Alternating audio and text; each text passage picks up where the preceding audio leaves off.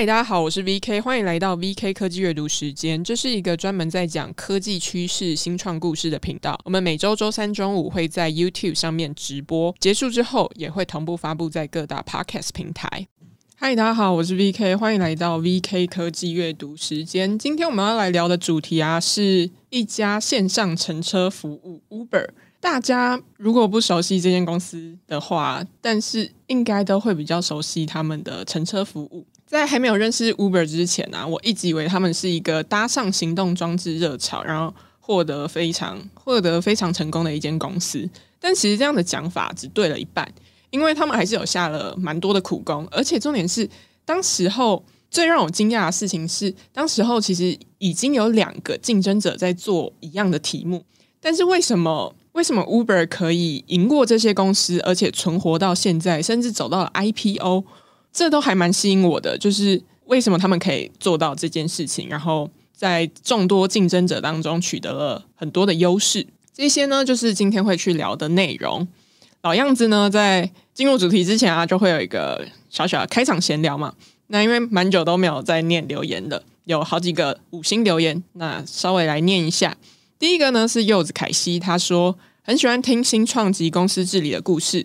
以前很羡慕聪明的人，总觉得聪明的人做什么事情都很轻松，也很容易成功。但长大之后才知道，事情不是我头脑简单的人想的这样。谢谢你跨出一步，带给我们这么多故事。节目顺畅度也越来越好。凡事起头难，放轻松，当跟朋友聊天，有时候不要太在乎，反而会有好效果。加油哦，我会一直听下去的。看到这个留言的时候，超感动的，而且是在国庆连假的时候，那时候看到的。我猜这一集应该是听 Canva 嘛，因为谢谢跨出一步。总之，非常感谢柚子凯西的留言，超级暖心的。然后另外一个五星留言是米粒出走，他说建议后置可以调整语速一点二到一点三倍，我自己听的时候会觉得很流畅。小小的建议。非常谢谢米粒出走的建议，因为其实后来我连假的时候就把所有的音档再全部修修剪过了，因为刚好过了这个国庆连假嘛，不知道大家有没有出去玩？然后我大概是只有休息半天啦，因为周二、周三刚好是我要发电子报跟讲 podcast 的时间，所以基本上假日的时候都是一直在看 Uber 相关的资料，或者是呃做一些可能共享服务相关的研究。那廉价就像刚刚提到嘛，还有做另外一件事情，就是把之前录的音档呢全部都剪辑过了。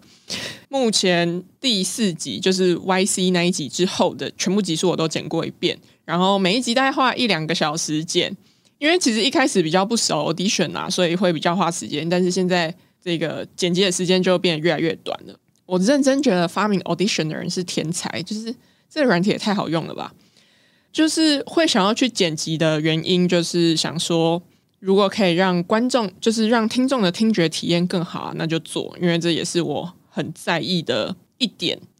一呃，最就是到这一阵子会做的原因，是因为之前我都还在适应电子报跟 Podcast 的节奏，然后再加上对 Audition 没有很熟悉，所以呃，最近就练习蛮多次了嘛，像比如说。上次的 Awesome Motive 跟 Fox 那一集其实都有修过，那最近也比较上手，所以就想要改善这件事情。就如同刚刚柚子凯西他提到的留言，就是说节目的顺畅度有变好。其实我回去听前面几集，就是非常早期的前面几集的时候，就觉得天哪，那时候的断点或是卡点都很 K。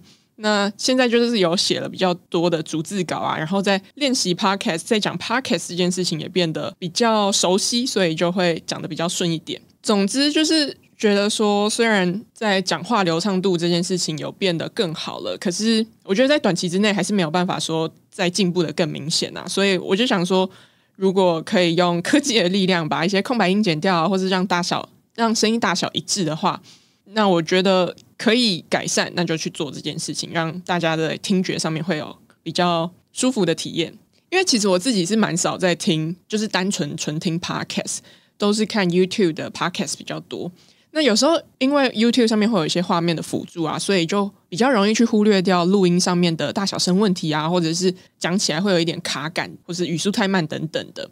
但是如果你单纯听声音的话，就是可能你通勤啊，或者是开车的时候听 Podcast，单纯用声音听，你就很容易听到这些问题。那这件事情呢，就是想说透过 Audition 这这个软体来改善这一件事情。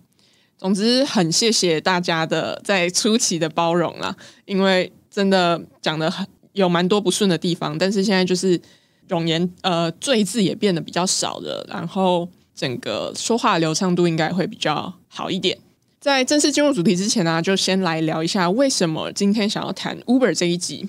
之前很常会有读者来信，就是问我一些选题的。方向啊，或是整个选题的流程，但是有时候选题这件事情，它不是一个这么有一些我没有回的原因，是因为这个流程没有这么好去说明，它反而有时候更是一种嗯、呃、很偶然的，很很偶然去敲中我。可能某个好奇心啊，所以我去写那个题目。但是选题上面有一个很重要的原则，就是我想要知道原本不知道的事情，因为就是认识一些原本不知道的事情才比较有价值嘛。如果一直都在写自己已知的事情，就会有点无聊，然后也不会在这个过程当中学习到什么。总之呢。虽然一直都知道 Uber 这家公司在干嘛，可是其实没有很清楚他们当时为什么创立啊，然后他们的早期故事是长什么样子，那为什么可以走到今天等等的。大概想要了解 Uber 或者是了解其他公司，都会有类似的脉络。可是真正引起我好奇心的啊，是因为之前如果大家还记得的话，就是之前我们有在谈网络效应那本书的时候，Andrew Chen 呢，他就一直以 Uber 为案例。Andrew Chen 是网络效应的作者。那当一个东西反复提到的时候，然后你又没有很熟，你就会会激起你的好奇心，想要去了解嘛。这个，这如果要有专有名词的话，它在心理学上面就叫做单纯曝光效应。就是只要一直出现，你就会觉得，哎，这东西有点熟悉，那你就会想要去了解它。那 Andrew 呢，他就是 Uber 成长团队的高层，他在 Uber 的那一段时期呢，刚好是他们在高速成长的时候。所以他对于他们的成长策略是非常的熟悉。Andrew 他现在是 A 十六 Z 的合伙人之一，所以那时候看到他讲了蛮多 Uber 的案例的时候啊，我就还蛮想要深挖 Uber 早期的故事。但是呢，其实一直没有找到很想要写的甜蜜点。如果大家有打过高尔夫的话，就知道你要让那个球飞得越高越远的话，就要打中那个甜蜜点。但是就是。我想要写一篇文章啊，或者是想要写一篇，就是你知道要花二十个小时去研究一个主题，你必须要找到一个真的让你很想要了解的问题是什么。总之，刚刚提到的那个概念就是选题的原则啊，知道我还不知道的事情嘛，去了解那些我没有真正很熟悉的公司。但是其实呢，就是我的笔记库有一大堆符合这类条件的公司，所以。有没有找到那个甜蜜点，或是有没有找到那个核心的我想要了解的问题，就变得很重要。比如说啊，像上次的 Ocean Motive，它就很特别嘛，因为外挂服务它听起来不是一个很 sexy 的题目，就是很 sexy 的意思，就是说它不是一个大家一般直觉会想象到它可以赚很多钱的公司。那你说什么样是一个 sexy 的题目呢？我觉得以现在来讲，就是 AI 相关的题目。都会被投资人认为这是一个可能会很赚钱，然后是一个很性感的题目。可是，OceanMotive 它就不是一个这样子的公司啊，但是它却把外挂服务做到一个十亿规模。这件事情就让我觉得很有趣，就是他们到底怎么办到？所以就开始进行一系列的研究嘛，或者是在更早之前，就我们谈澳洲独角兽 Canva，Canva 也是一间超级特别的公司，他自己不在，他不在美国，他在澳洲嘛。那再加上他又是做设计软体的题目，谁会想到做一个设计软体可以长到像独角兽这样子的规模呢？而且在这之中呢，他也不断的被投资人拒绝，到最后他闯出了一片天。所以我就一直在想说，诶，Uber，我想要写 Uber 什么东西？什么东西是我最想要了解的？总之呢，这一的题目就暂时的先被搁置了。结果也很有趣，就是在接下来的一段时间里面呢、啊，我也不太知道为什么，就看到了一个矽谷很有名的投资人，叫做 Bill Gurley，他的一场演讲。他在二零一八年对美国，应该是美国大学生，然后鼓励他们说：“哦，勇敢追梦。”然后中间穿插了蛮多的故事。那时候他刚好举了一个例子，是的。Shake Shack 的创办人他写的一本书，那那时候刚好我在看《超乎常理的款待》，就有一些共鸣的地方，所以我就想说这个人好有趣哦，然后我就去深挖他的一些，找了一堆他相关的资料啊跟影片来看，然后就发现大家都会提到一件事情，就是他是 Uber 关键的投资人之一，算是他是他是一个非常关键的投资人，所以我那时候就很想要了解他，就决定来写这一题，我想要从他的视角来看说。他当时怎么看待即将发生的交通革命。然后我们刚刚提到嘛，Uber 不是有在 Uber 出现之前，其实有其他两家都在做类似的事情。当时呢，Bill 他其实也有去找这两家的人，想谈有没有机会投资他们。所以呢，就让我们一起倒回到二零零九年的时候，Uber 为什么成立？我们现在很习惯嘛，就是只要按下。只要在手机上面按下按钮，然后隔不到几分钟，车子就会停在你面前，然后准备接你到目的地。过程当中啊，其实你可以直接用信用卡去扣款，甚至不用支付现金。在这个过程当中，我们已经非常习以为常了嘛，就是这可能是我们生活当中的一部分。然后我们或多或少都有搭过 Uber。可是，在当时二零零九年的时候啊，这个过程简直就跟魔术一般，就是。你怎么可以完全不用付现就可以做到这件事情？而且你只要用手机叫车就可以了。二零零九年的时候啊，Uber 成立了，然后到二零一零年的时候，他们推出了测试版。到了二零一一年呢，他们正式推出了他们的服务跟 App。商业版图呢，也从一开始的旧金山地区慢慢扩张到了全球。这边就有一个新闻问题啊，那为什么当时 Uber 会成立呢？然后我就去找了很多资料，然后通常主流媒体都会说，哦，因为 Uber 的共同创办人 TK 他结束了他在上一份的新创，就是他上一份新创其实蛮惨的，被投资人起诉啊，然后最后他破产，所以呢，他就跟朋友在寻找下一个创业题目。那这时候他跟他的朋友去巴黎旅行。结果呢，对于这 Uber 的构想也越来越强烈，所以他回美国之后呢，就决定去创了 Uber 这一个业。然后我就想说，这到底在说什么？这个故事有讲跟没讲一样，我还是不知道他为什么要创这个业啊。就是你不是应该要告诉我说，诶，他当时是怎么样去思考整个计程车产业，然后他想要透过科技怎么样去颠覆当前的计程车轿车系统？他们完全没有提到这件事情。但是呢，就是我还是真的很想要知道。他们当时怎么样去思考的？所以这一段故事呢，其实蛮刚好的。在《The Upstarter》这本书，它的中文翻译是 “Uber 与 Airbnb 凭什么翻转世界”，然后它是由天下文化出版的。它的作者呢，刚好就是 Brad Stone。大家可能比较熟悉的话，他就是写《贝佐斯传》的作者。他的文笔很好，然后其实也写到了很多细节，也有提到说他们当时为什么要成立，完全帮我解惑了。当时他们怎么样去思考整个计程车的叫车服务啊？跟他们看到的痛点是什么？所以呢，这边就要提到 Uber 的另外一位共同创办人叫 Gary Kemp，他呢就是提出 Uber 构想的人。他一直很受不了一件事情，就是为什么二零零八年的旧金山要搭上一台计程车要等上半个小时，而且还叫不到，这让他超级不爽的。毕竟旧金山算是全世界蛮有钱。也很先进的城市之一吧，可是为什么叫一台车要等到半个小时以上？这就让他很不爽啊，就是超级不开心的。为什么为什么要等这么久？Gary 呢，他也不是只是一个抱怨叫不到车的人而已，他其实还有另外一个身份，就是他是一个创业家，而且他过去呢，他成立过搜寻引擎的服务，叫做 Stumble Upon。这个呢，是一间早在 Facebook 开始起飞之前就已经出现的社群网站。最后呢，他有成功出场，他以一千啊，他以七千五百万美元卖给了线上拍卖巨头 eBay。通常这边的叙叙事主轴啊，就是成功出场之后，你就会想要挑战下一个创业题目嘛。那他就在寻找这个创业题目的同时呢，我们刚刚提到他就很不爽，旧金山叫一台车要超过半个小时，所以他当时也开始思考了计程车的调度系统。他就发现这个流程有超多不可靠的地方，诶。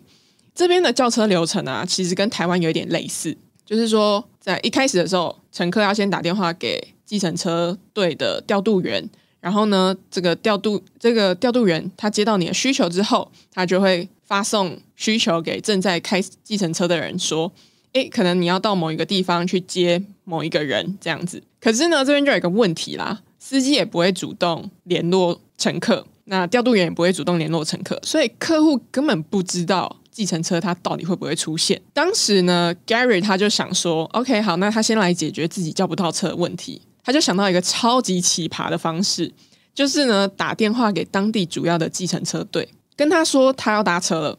比如说旧金山，假设旧金山好了，有五个主要的车队，那他就直接打电话给这五家，然后人家就可能跟这些这五家说，他十点要从 A 到 B 点这样子。简单来说，他就是赌。他不知道计程车会不会出嘛，但是这五家一定会有人派车，那只要来的第一个他就上车，后面后面的人呢，他就直接放他鸽子。但你要想嘛，计程车队不是吃素的啊，他们他们过没多久就发现，怎么 Gary 这个人叫了车却不搭，所以没有多久他就直接被列入黑名单了，就他再也没有办法叫车。一般的计程车不能搭之后啊，他就开始尝试一些比一般计程车更贵的黑车服务，但是还是有一些缺点啦，就是说它会比一般的计程车更贵，然后再加上说时间其实不好掌握，你很长。为了要配合司机的时间，你就必须要缩短你原本的行程。比如说，你可能晚餐要吃一个多小时，但是你要提早结束去等黑那个黑车过来，这样子。大概就是以上的原因，就是等车要等太久，然后他自己就被列为黑名单等等的原因，让他有了想要创 Uber 的想法。再加上这时候啊，当时我们提到嘛，二零零八、二零零九这时候刚好是 Mobile 兴起，也就是行动装置的热潮，所以更多的钱它其实出现在 Mobile 的题目上面。他们当时就想说，有没有可能他们来打造一款。可以直接用手机叫车的线上乘车服务。那就像现在，其实有更多的钱是出现在 AI 相关的题目啊。那当时就是更多的钱出现在 mobile 的题目上面。这里呢，就可以接回到前面主流媒体常常会说他们巴黎的那一段故事。Gary 跟 TK 呢，他们当时为了要参加一个技术会议，他们就飞到巴黎去。那他们当时都对于 Uber 这个想法还蛮喜欢的。不过呢，这两个人对于这门生意还是有一些不同的看法。像是 Gary 觉得说啊，我们我们就是要买下让司机开的汽车啊，跟车库，这样才可以经营这个 business。可是你知道 TK 那时候就是他在上一份新创的经历有各种鸟事啊、惨事，然后让他完全不想要再经营一间企业。总之，他们就一开，他们就是 TK 对于这个生意没有什么，虽然很喜欢，但是他没有什么太大的兴趣啦。后来呢，Gary 就是一直不断的去说服他说：“哎，赶快。”赶快加入啦！就是我们一起做这一个生意啊。那后来他们就随便选了一间巴黎的餐厅，然后他们就在他们就在餐厅里面呢，去讨论说每一辆车到底可以帮他们赚多少钱。那他们拥有这些汽车跟车库到底值不值得？那最终我们都知道这个答案就是不值得，所以才会有现在的共享服务嘛。TK 呢后来就答应，就是因为 Gary 一直不断的烦他，然后也不断的去说服他。TK 后来就答应跟他一起创 Uber 这一个业。说完了他们为什么要创 Uber 之后啊，我们就要来聊聊当时他们成立的时候遇到的竞争者们有谁。这两家公司呢，他们都比 Uber 成立的还要早。一家叫做 Taxi Magic，一家叫 Cabulous。这边呢就很好，就让人家很好奇啦。就是 Uber 不是第一个做这个题目的，但是却活到了现在。然后比起这两，就是比起另外两家，大家完全就没有听过。Taxi Magic 跟 Cabulous，那我也是就是去挖掘的时候才发现，哎，原来当时其实就已经有这两家公司的出现，而且 Bill 也都有投，就是 Bill 也都有想要投资这两家公司。所以要讲到 Uber 啊，或者是线上乘车服务的话，我们都不能不提到一个人，就是 Bill，他是他是美国 VC Benchmark 的普通合伙人，也叫做 GP General Partner。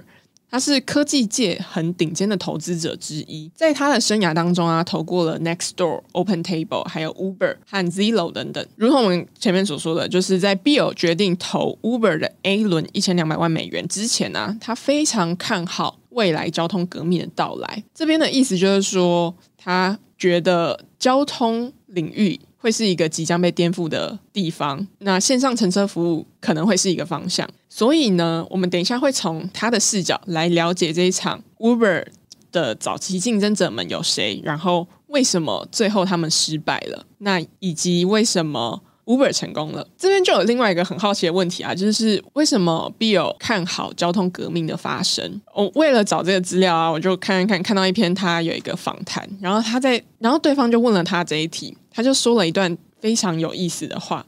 他说：“关于风险投资，真正重要的一件事情是你必须要概念化那些有很大的运行空间的想法，以及现有企业不会参与的地方。”在写电子报的时候，其实对于这一段没有太大的感觉。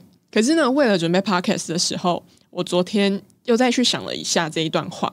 后来我觉得这一段话就是有趣的地方，或是可以再继续把这一段话解构呢，更细节的是现有企业不会参与的地方。我觉得如果把这一个概念放回到 Uber 上面好了。我觉得这边的答案是，现有企业不会参与的地方就是灰色地带。那这正好是 Uber 它成功的地方，因为 Uber 的成功，它就是踩在一个灰色地带上面。就是假设我们今天问问大家说，哎，Uber 是合法的吗？我觉得大家给给的答案可能会是，哦，好像合法，但是又好像不合法。就是，但是因为它的这服务一开始并不并不太合法啦，就是他们刻有刻意绕开监管。比较少的地方去做他们的服务，所以他们在很多城市或是国家开始扩张他们服务的时候啊，都会遇到一件事情，就是他们的服务到底合不合法，就是合法性的问题。当时他们的策略就是快速扩张，然后让自己大到无法被管。但是这个过程当中没有没有这么顺利啦，因为不太可能真的不被管。如果你有看影集《Uber 之战》的话，就会知道说，这他们其实在一路成长的历程，一直受到监管单位的监督。那如果因为其实 Bill 的这一段话讲的讲的很精简，而且讲的也很节制。如果要再更具体的深挖，不就是灰色地带再继续深挖的话，就是现有企业不会想要参与很多风险的地方。简单来说，太多风险对他们来讲，就是一个有可能会。损失他们的利益的一个行为，所以呃，新创刚出来的时候啊，就没有太多的包袱，然后也当然没有人会期待说他们可以做得多好，所以新创可以尽可能的去挑战风险，然后挑战灰色地带。但是对于现有企业来说啊，他们有他们有包袱，然后也不会想要特别或是刻意的去挑战风险，因为这不会是他们想要真正去做的事情。那为什么会让 Bill 有这段想法呢？是因为他们曾经在 Benchmark。其实曾经在二零零二年的时候错过了投资 Google 的机会，那他就回去思考说：“诶，为什么他们当时会做下这个不投资 Google 的决策呢？”他就说：“因为我们有太多决策呢是基于 VC 的经验法则，比如说你不可以让两个博士生来管理公司，或者是说搜寻在当时是一个很成熟的业务，因为有雅虎啊等等的，所以最后他们就决定不投资 Google。”这件事情也让他学到一个蛮重要的一课啊，就是说不要过度依赖的经验法则，因为你有很大的可能会为自己带来麻烦，或是错过了一个超过百倍的、超过百倍回报的投资。我觉得这边带给我的想法是说，你就是尽可能的不要去过度高估风险，因为这反而有可能会让你错失机会，或是或是错失了一些你可能可以切进的赛道。刚好最近其实在看马斯克传啊，然后因为马斯克本人呢，对于风险的耐受程度就超级高的，所以我那时候就想说，就是回到必有的那一句话，新创就是现有企业不会参与的地方嘛。可是他是马斯克诶，马斯克，马斯克如果他现有企业有参与的地方，应该是不要再去碰新创，应该不要再去碰这些题目，因为他们会不，他们是一间不断在创新的现有的公司。总之呢，回到二零零七年。这是一个 Uber 呢，它还没有推出之前的时间，可是已经出现了一个做着同样题目的公司，叫做 Taxi Magic。Taxi Magic 出现了，它是由富商 Tom 跟俄罗斯工程师 George 等人成立的一间公司。他们当时推出的时候啊，科技媒体 TechCrunch 还有帮他们报道，标题上面就写着说：“你只需要按一下按钮，就可以从 iPhone 上面叫到计程车。”而且，其实，在当年 Taxi Magic 算是蛮爆红的一家公司跟一个 App，它在一天的时候还达到三万的下载量，那这也吸引了 Bill 的目光啊，因为他那时候就很看好交通革命的到来嘛，所以他当时就很想要投资 Taxi Magic。Bill 呢，那时候就跟 Tom 有好几次的会面，然后他他们也真的就是进到。投资条款的谈判，可是呢，最后 Tom 还是拒绝了这个交易。这一段故事呢，其实还蛮有趣的，因为 Bread 我们刚提到嘛，《The Upstarters》那一本书，作者呢，他为了写书的时候，他事后又再回去问了 Tom，就说：“哎，你当年你当年拒绝他，你后悔吗？”我觉得这个问题真的 真的超级超级 tricky 的，因为一定会超后悔的。那他其实就只说了一个，就是说，如果你要输的话。那我宁愿输给全世界最成功的故事，呃，公司，也就是 Uber。其实我觉得，就是听他讲到，看他讲这一段话，蛮一定很惋惜啊。因为如果他当时接受了 BIO 的投资，那 Taxi Magic 就是就是现在 Uber 啦。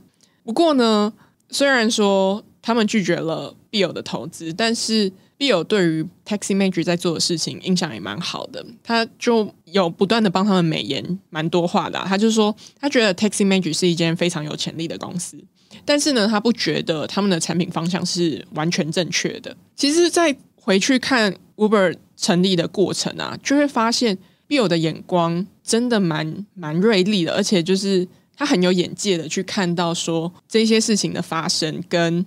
他对于，比如说我们刚刚提到的，他不觉得他的产品方向是正确的，这个论点，其实在后来也得到了印证。但是我就会觉得好厉害哦，他为什么可以在当时就发现了这些事情？因为比如说 Taxi Magic，它当时的产品设计跟使用者体验都还蛮不良的。简单来说，就是跟我们现在熟悉的 Uber 界面是很不一样的。当然，这件事情也某种程度限制了他们在未来的成长动能。比如说啊，在我们现在比较习惯的。的 Uber 就是他会，如果你要叫车，他会派一个最近距离你位置最近的那辆车给你。但是 Taxi Manager 当时的设计不是这样，客户叫车了，但是系统呢不会发送距离你最近的计程车给你，而是会而是会叫一台你要等超久，可能十分钟以上的计程车给你。那这就会发生一件事情啊，客户的体验是非常不良的，因为我要叫车，我一定是希望十分钟以内我可以搭上这一台车。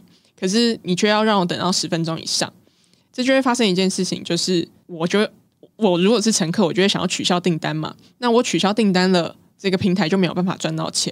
那这是一个产品设计上面的第一个问题。第二个问题呢，就是使用者界面你打开，你不见得真的可以叫到车。这是什么意思呢？就是因为他们刚开始推出的时候，他们服务美国的二十五个城市，可是有一些城市它并不支援 Taxi Magic 的服务。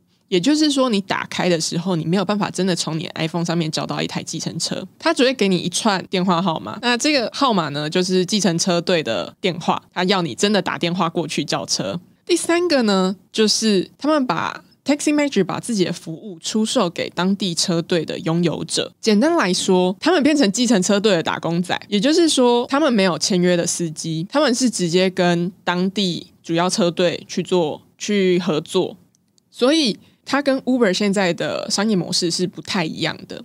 当然呢，这一些这一些似乎都让 Uber 少踩了一些坑。这是我我觉得这就是一个后发者的优势，就是已经有先行者帮你踩过一遍坑，然后你只要绕绕开这些坑，你就有可能成功。那其实我觉得他们 Taxi Magic 给了 Uber 一个很重要的洞察，就是不要当计程车队的打工仔。简单来说，你应该要直接去合作的对象是司机，因为只有当这个。因为 Uber 是一个双边的网络市场嘛，它要有乘客，要有司机，那他们在 Uber 这个平台上面进行一些媒合，才有可能从中赚到钱。他这边呢，就是要确保他们有足够的供给端，也就是在这个网络上面，司机要够多。这个如果大家还记得的话，我们在网络效应的那一集啊，其实就有讲到说，网络效应有容易面跟困难面。那困难面的意思就是说，你要去花很大的力气吸引到他加入。困难面呢，通常就是提供服务的那一方。那司机就是在 Uber 这个网络当中的困难面。比如说以社群媒体来讲啊，困难面就是创作者嘛。那容易面化，就是内容上面的消费者，所以有了有了这个 Taxi Magic 给他们的一刻啊，他们就花了更多的营运成本，在尽可能的吸引司机的加入。简单来说，只要你有足够的、足够多的司机，同时间路上就会有更多车子在跑嘛，有更多的车子在跑。也就可以减减少一件事情，就是用户的等待时间，因为他一定就会派最近的车子给你，然后你就可以去达到他的服务。这样子呢，也就提高了整个的转换率。所以，二零一零年的时候啊，Uber 在旧金山正式推出了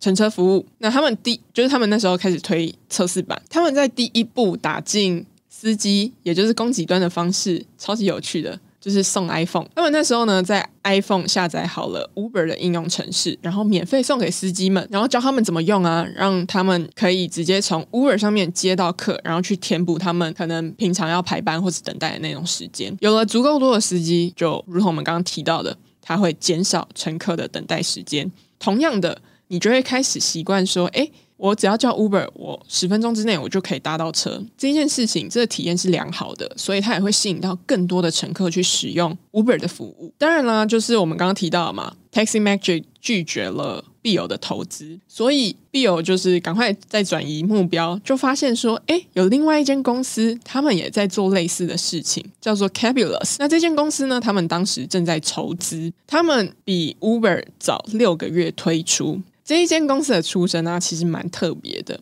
它是从美国电子连锁店 Best Buy 内部孵化器出来的专案。谁会想到一个就是可以提供计程车服务的公司，然后是从电子连锁店的内部孵化器专案出来的一个公司呢？就这边我觉得超级有趣的。它它就是说，这个内部孵化器啊，它其实是用来鼓励说 Best Buy 全国员工进行一些创新。比如说，你可能看到说，呃，公司有哪一些问题，然后你觉得你可以解决，那你就提出一些计划跟方案。如果有料的话，那公司就会选把这个专案选起来，然后投资你这样子。当时呢，Cabulous 这个专案就是这样出出来的。然后技术员 Daniel 呢，他当时提出。线上地图用来追踪面包车，就是跟我们现在很熟悉的 Uber 的界面很像，就是你可以看到，你可以看到说车子正在移动，就是可能就是它会有个地图，然后车子这样在上面跑来跑去这样子。他就是他当时就是在做这个东西。后来呢，有一个叫做 John 的人就建议他说：“哎，你其实可以把这个技术用在计程车领域啊，就是用地图去追踪计程车。”这边我觉得 John 也是一个蛮有眼界的人啊，就是他竟然可以。说你可以把这样子的东西应用在计程车领域当中，所以基本上他就是奠定了我们现在看到的 Uber 的形式。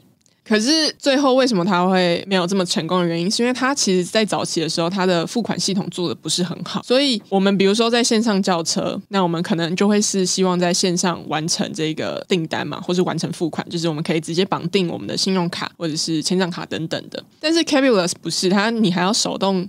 你还要手动按一些东西，然后再跟司机付款，就是这个流程很不顺，所以导致说他们最后没有成功的一个很大原因。同时呢，他们这时候正在筹资嘛，Bill 就问了 Cabulous 的老板说：“哎，这一轮这一轮他们还有多少空间可以投？”那 Bill 听了答案之后呢，他只说了：“这不足以引起 Benchmark 的兴趣，到底是多少？” 所以呢，不过。必有人还是很好啦，他就给了他们一些免费的建议，就跟他说，你要先专注在特定的社区，而不是在整个城市推出。刚刚前面我们有说，就是必有很有眼界的原因啊，就是你如果记得网络效应的话，我们有我们有谈到很多次，就是说要解决冷启动问题，就要先打造一个原子网络。那这一件事情呢？你看哦，那个 Andrew Chen 的书是到近几年才推出嘛？那他们当然可能更早期的时候就开始在应用这件事情了。可是你看，回到二零零八、二零零九的时候，必有就已经说过这样子的话。然后这个话它的概念基本上是很接近原子网络这件事情。冷启动的概念就是说，一开始一开始你的服务推出，然后不会没有人要使用你的服务嘛？那你要怎么样去解决这个问题呢？他的建议就是说，你要先从更小的网络开始，那可能是两个人就可以形成的一个网络，到三个人可以形成的网络。他觉得这个网络只要一出现了，它就会开始慢慢的扩张，变成一个更大的网络。最后呢，就是来聊一下我从这个故事当中学到了什么事情。有时候很常会看到。就是可能其他厉害的分析师啊，或者是其他人在写一些公司的分析或评论的时候，就会说：“哦，这个这个就是因为他们有先发者优势啊，所以他们做了这一题，然后做的很快，踩在浪头上就累积了一些优势。所以简称简单来说，这就是一个先发者优势的概念。可是如果我们从从头回顾 Uber 的话，他们完全就不是走这个路线的，他们反而拥有的是叫做后发者优势，因为这些先行者。踩了很多的坑，比如说我们刚刚提到 Taxi Magic，它就是产品的界面很不良，然后打开的时候你还要乘客还要自己打电话，或者是说 Cabulous 它在付款的界面很不流畅啊。他们他们的做法就是记住这些坑，然后绕开这些先行者的坑，他们就可以在一开始的时候比较顺利。简单来说，我们现在看到，比如说打开界面一定要让乘客交到车，或者是整个付款界面很流畅，不会卡关。还有更重要的事情就是不要帮计程车队打工，你应该要尽可能的去找到司机，然后让司机加入到你这个网路，才有可能赚到钱。如果说要给这个 Uber 的生意一个关键字啊，我觉得，我觉得用习惯来来说的话，会是一个更精准、更贴切的概念。因为 Uber 是一个双面市场嘛，它同时要面对的是乘客跟司机。那你要怎么样让好的产品体验成为用户跟司机的习惯？这件事情就变得很重要。以用户端来说啊，你要让人家觉得说用 Uber 叫车是一件很方便、很流畅、体验很好，然后整个过程是很很像魔术一般的，你知道吗？就是你可能花钱都没有这样子的感觉，就是诶，我只我做了一个很棒的乘车服务，那你下一次就会再继续使用他们的服务嘛？最终，这个行为就有可能变成一种习惯。另外呢，你要怎么样让司机觉得说用 Uber 接客是一个更方便、更轻松的额外的赚钱管道？这件事情也很重要。那我认为，就是他们致力在打造好的产品体验，或者是把这个行为变成一种习惯。是他们在早期能够领领先 Taxi Magic 跟 Cabulous 的关键。简单来说，就是你如果要改变交通系统之前呢、也就是你要改变轿车服务这件事情，你要先改变人的行为，让这个特定的行为变成一种习惯。它就会是一门生意。以上就是今天的内容。如果喜欢这一集的话，欢迎记得按赞、订阅、分享、五星好评刷起来。如果你喜欢商业和新创故事内容，也欢迎订阅 VK 科技阅读时间的电子报。我们每周周三固定在中午，固定在 YouTube 上面直播。没有跟到直播的朋友，也欢迎在各大 Podcast 平台收听。希望你今天有个美好的一天。我们下次见，拜拜。